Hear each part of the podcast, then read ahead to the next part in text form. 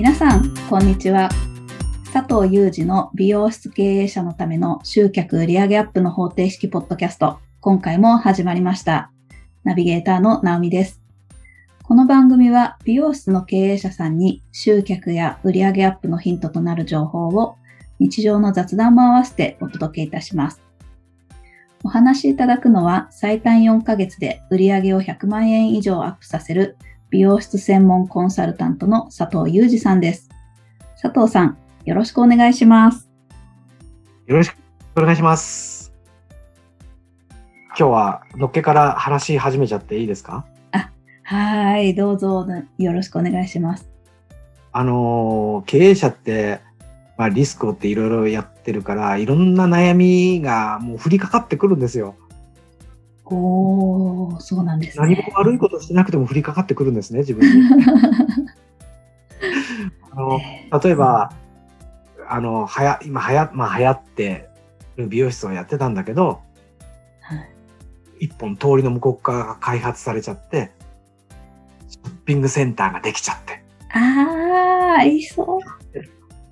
はい。お客さんがどんどん向こう行っちゃってるみたいな。うん。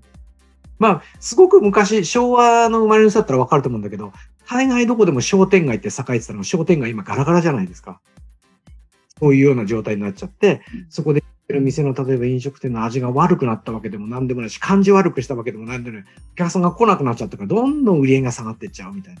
うん。何にも悪いことしてないでしょ、経営者。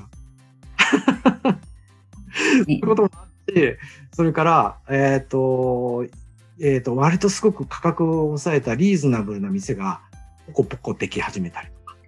なるほど。はい。そっちへお客さん持ってかれるんじゃないかって心配する人もいるし、現実に持ってかれちゃってます、みたいな人も出てくるし。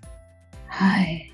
うん。それから、ど、どんな経営者だって、自分とこのお店の、例えばスタッフ雇ってるとかだったら、スタッフをボコボコにして、で、ボコボコって殴る わけじゃなくて、例えば文句ばっか口で言って、ああ、成功せ言って、でもそれってやめさせるためが目的じゃないわけですよね。うんうん。本音言えば、まあ、ちょっと自分の考えにこう習ってほしいとか考え変えてほしくて言言ったことが、それがあだになってスタッフが辞めてっちゃってうん。下がる。はい。そうそれはですよね経営者が問題ありって言えるかもしれないけど、でもその経営者は俺が悪かったとは絶対思ってないはずなんですよ。はいはい。うん。社員が常識がなさすぎたみたいな。はい。してるっていう意識はないと思うし、で、一旦、あの、辞めて、じゃあ求人だったら今すごい求人なんでして、うん。美容美容業界が避けられてるっていうのも、もう転職する人がすごい多いんで、あ、そうですか。うん。うんなんで、あの、な、なかなか求人したって、まあ、求職者が来ないというか、うん。どうしようって困ったり悩んだりしてる人、まあ、いろんなことで悩むんですよね、経営者ね。いやー、そう言われると本当に、うん、いろんな、まあ、トラブルじゃないですけど、イレギュラーとか、今までなかったようなこととか、急に変化しちゃうようなこと、たくさんありそうですよね。そうなんです、そうなんですよ。本当そう。で、まあそんないろんなまあ相談とか質問とか悩みに乗るのが僕の仕事でもあるんですけど、うん。まあそういうことを言ってくる人の、まあ限りなく100%に近い人が変な方向で悩んでます。どういうことですか？変な方方向で悩んでる。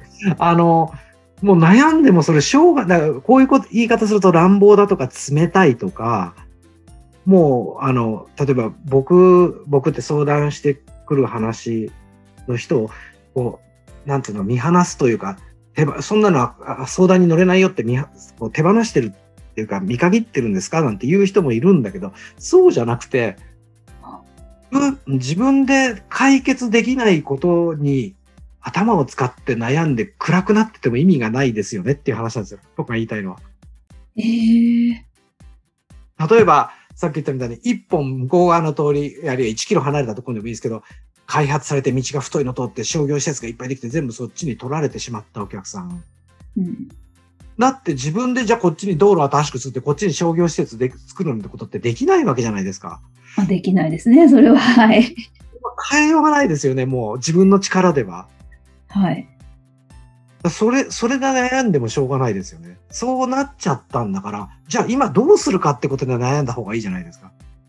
はい、はい。うん、うん。これをまた元に戻すにはどうしたらいいんだお客さんを呼び戻すにはどうしたらいいんだ？うん。まあ、ありありの話ですけど。あの、昭和の時代に商店街で潤ってたお店が、はい。それから人離れしてみんなシャッター街になっちゃってる。うん。ものがまずくなったわけでも、サービスが悪くなったわけでも、技術が落ちたわけでも何でもないわけですよ。うん。困った。それは困るのはわかります。困った困ったでいては解決できないし、それって自分で何にもできないことじゃないですか。はい。そういうのはね、すごく僕、これは教えられた言葉でもあるんですけど、商業施設、あー商店街で潤ってたところが商店街から人が消えてうまくいかなくなった。じゃあどうすればいいか。あなたのお店は集客とかってことを結局やってなかったんですよね、と。集まってくるのを頼りにお店をやってたわけでしょ。ああ、そっかそっか。はい。そういうことですね。当然家賃は高かったと思うけど、うん。だったら道は一つですよね、と。じゃあ商業施設でできた方へ店を移転するとか。おお。うん、そうすればまただって技術とか味が落ちてるわけじゃないわけだ。はい。また同じように来るでしょ。うん。っていう、で、じゃあそこへ移るためには現実どうするかっていうと、いや、お金が例えば1000万かかるとか、うん。うん悩むことは出てくるわけじゃないですか。今、今ここにいるお客さんどうするかとか、もったいないよ。うんで、それはこうしたらいいんじゃない？で、お金のこと悩んだら銀行にまず相談行くべきじゃない？とか、ああ借りれないでしょうって悩むんじゃなくて、まず銀行行って貸してくださいって言った方が早いじゃないですか。ーあー、なるほど。ね、行ってみた方がわかりますもんね。うん。はい。そうすると、まあ、大概の場合銀行って、なんか計画書書いてくださいとか、決算書持ってこいとか、まあ、まあ僕らにすればめんどくさいこと言ってくるわけですよ。うん。その書き方がわからないで悩んだ方がいいじゃないですか。なるほど。はい。解決に向かう悩み方をするっていう。ああ、ちょっと悩みのレベルというか、段階が違う感じですね。そうそうそうそう。あ写真なんかもよくあるんですよ。あの、例えば、経営者が自分のところの従業員、こいつ辞めさせちゃえ、辞めてもいいぞ、ぐらいの辞めてもお前なんかいなくなってもいいんだ、ぐらいの勢いで何か言うことってほぼないはずなんですよ。うん。なんとか、こういうふうに変わってもらいたい、なってもらいたい、こういうふうに頑張ってほしいっていうのとこから、なんかいろんな言葉が出ちゃうんですよね。そうですね。はい。だけどその言い方が間違うと、やっぱりスタッフというか社員は冗談じゃないですよ、つってやめてっちゃったりするわけじゃないですか。はい。元を例えば別にやめさせたくて言ってるんじゃないけど、まあ、いや、言い方が間違っちゃったっていうことなんですけど、うんうん。ここ改善しなきゃダメですよね。今後のスタッフのことを考えたら。だって多分それ繰り返してるんですよ、そこ、そういうお店は。入ってもやめ、入ってもやめよはい。う。だから、まあ、教育というか育て方というか接し方を直さない限り、どんな優秀なスタッフが入ってもみんな辞めさせちゃうでしょ。うーん。うん、で、あの、経営者の言葉とか注意とか、あの、教育ばっかじゃなくて、例えば休みとか労働時間とか給料なんかで辞めていく人ももちろんいるわけですよね。はい。ハードワークじゃ嫌だ。うんそのハードワークになってるところを一つ一つ改善していく、潰していくっていうのは、あ、そこで悩んだ方がいいですよね。あ、そっかそっか。はい。うんうんあと1万円じゃ給料出すためにはどうしたらいいんだとか、なるほど。ためにはどういうふうにしたら3万円出せるんだよ、うちの店は、みたいな。なんか伝わってますか？はい。はい。すごく具体的ですね。うん、そこに神経使うべきだ。だから3万円出すためには、例えば10万円の売り上げアップしなかったら3万円は出せない。じゃあ10万円の売り上げアップするためには何ができるんですか？っていうところじゃないですか。はい。おお。うん。DM を出してなかったら出しましょうよみたいな。なるほど。あの、LINE とかで繋げてるのに何にも LINE 有効活用してない。じゃあ LINE やりましょうよみたいな。うーん。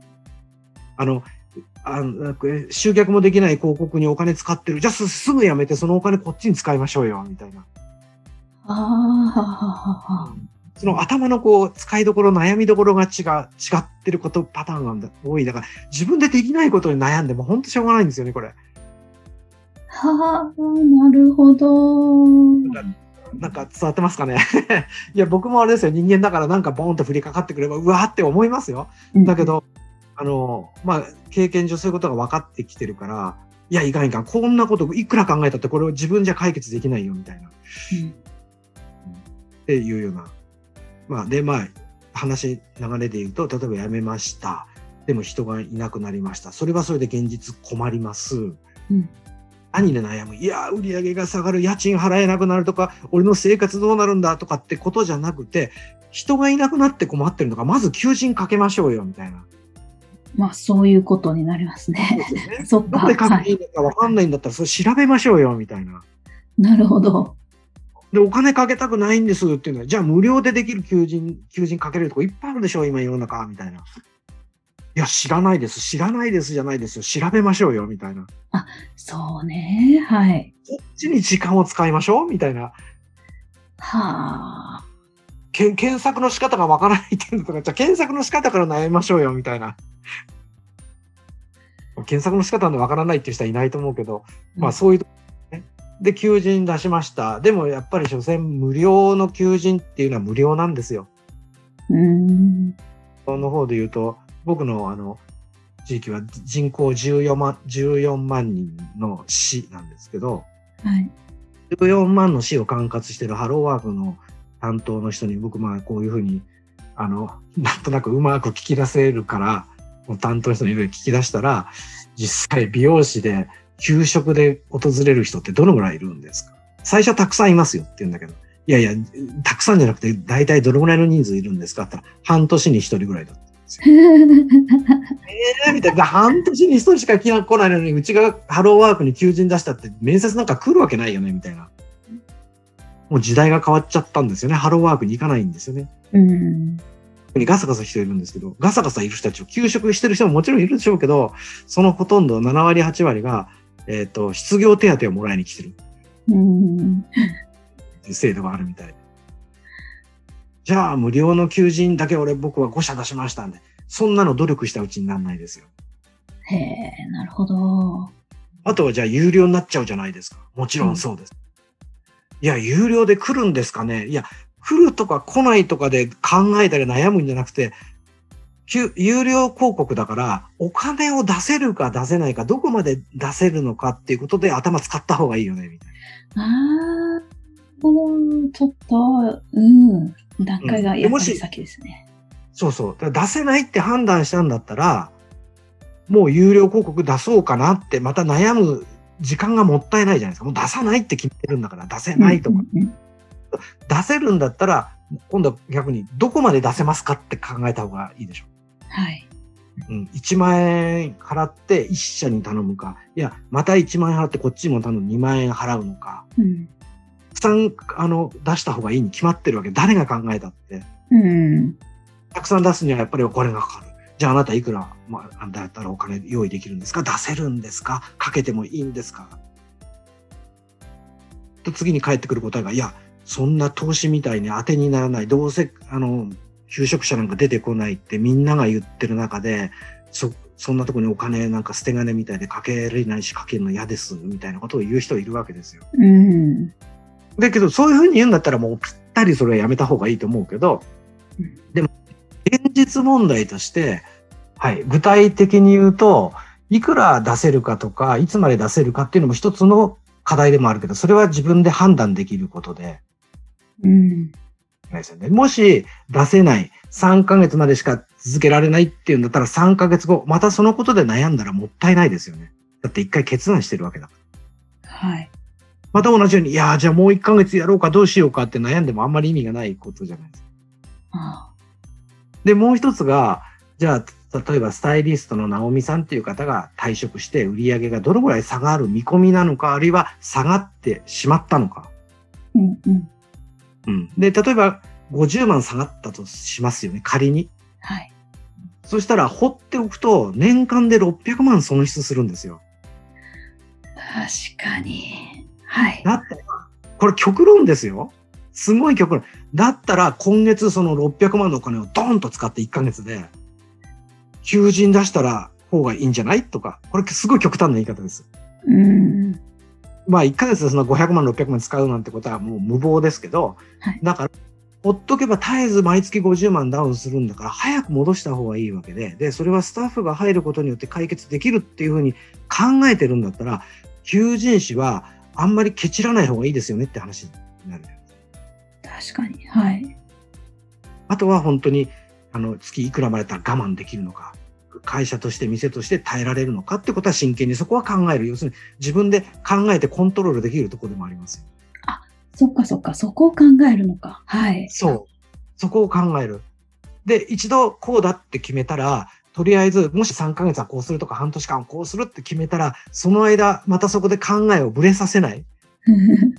悩めば悩むだけ自分で精神的ストレスってものすごい来るから、はい。悩みどころがちょっと間違う方が多いんですよね。なるほど。うん、解決できないことを悩んでもしょうがないし、時間かけてもしょうがない。うわあ。結構、結局じゃあ考えて、どんどん行動、手を打ってうん、前に進める以外ないってことですもんね。そうですね。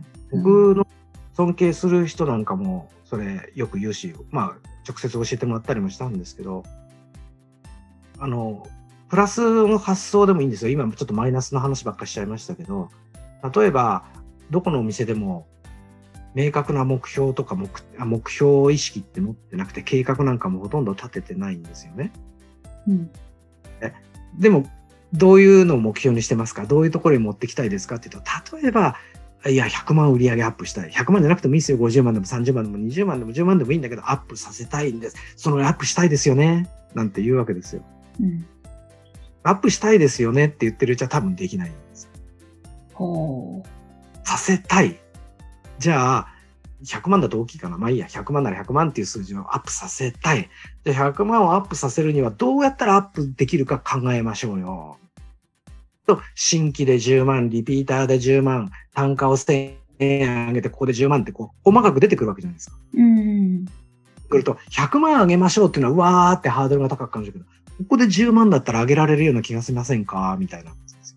ほー。節約と一緒です、直美さん。女性だから。あの、いや、失礼な言い方だったらごめんなさい。家計が厳しくなって、もう節約しなきゃいかんと。その時に電気代で5万円節約しましょうなんて考える人いないでしょ？全部自分が使ってるお金は家計簿かなんかからひっくり返してきて、電気代を1000円節約しようとか、水道代500円節約しようとか、外食代をなくして5000円浮かそうとかやるわけじゃないですか。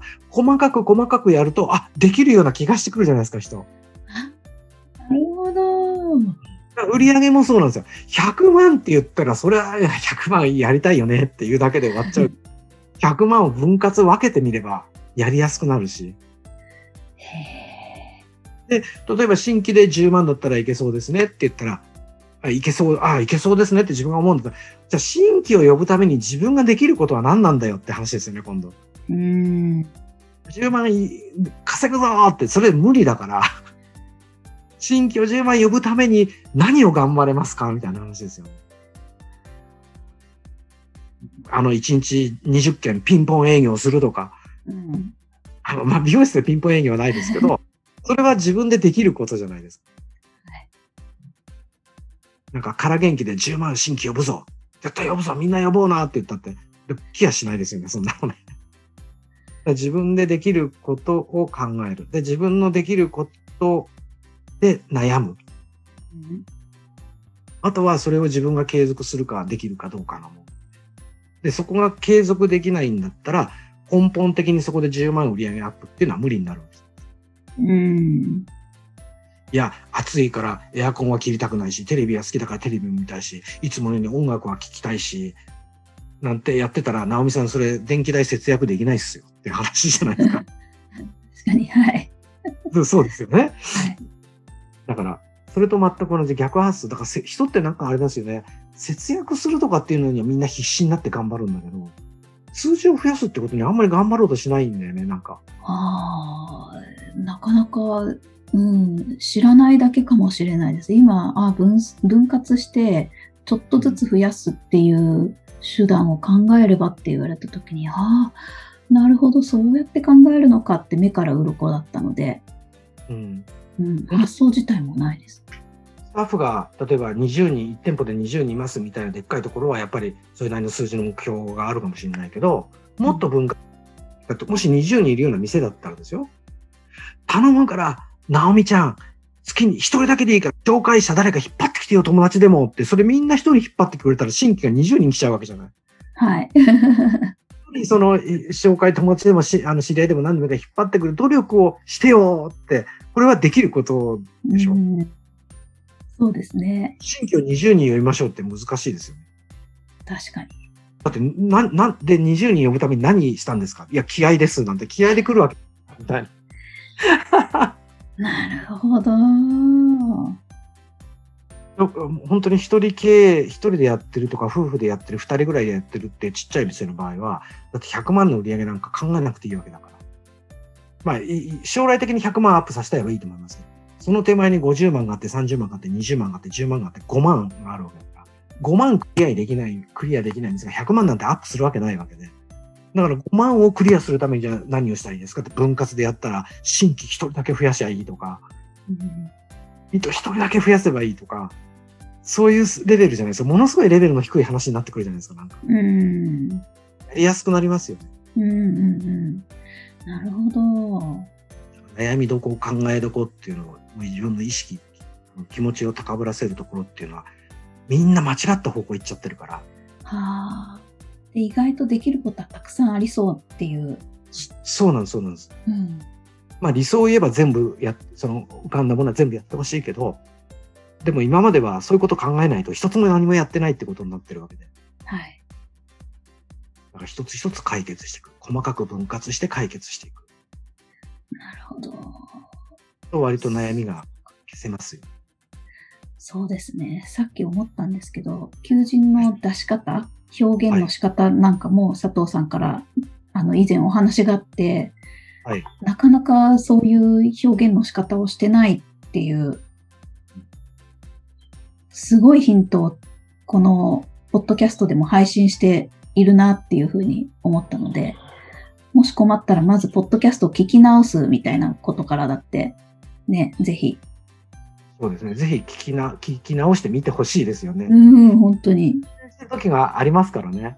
うんうん。もう、ここっていうポイントの欲しい情報を、ポッドキャストって探せば出てくるので、タイトルで。そうですね。うん。前任の山口さんも分かりやすいタイトルつけてくれたし、直美さんに変わってからと直美さんのタイトルもすごい分かりやすいし、下に説明も出てますしね。ぜひぜひ見返してほしいですね。ねえ、いやーたくさんのヒントいつもありがとうございます。いいえ、とんでもないですよ。いやーそれでは、あの、今回はここまでとなります。はい。はい、最後にお知らせをします。美容室経営者のための集客売上アップの方程式ポッドキャストでは皆様からご質問を募集しております。ポッドキャストの詳細ボタンを押していただきますと質問フォームが出てきますので、そちらからご質問をいただければと思います。それでは今回はここまでとなります。また次回お会いしましょう。佐藤さん、ありがとうございました。ありがとうございました。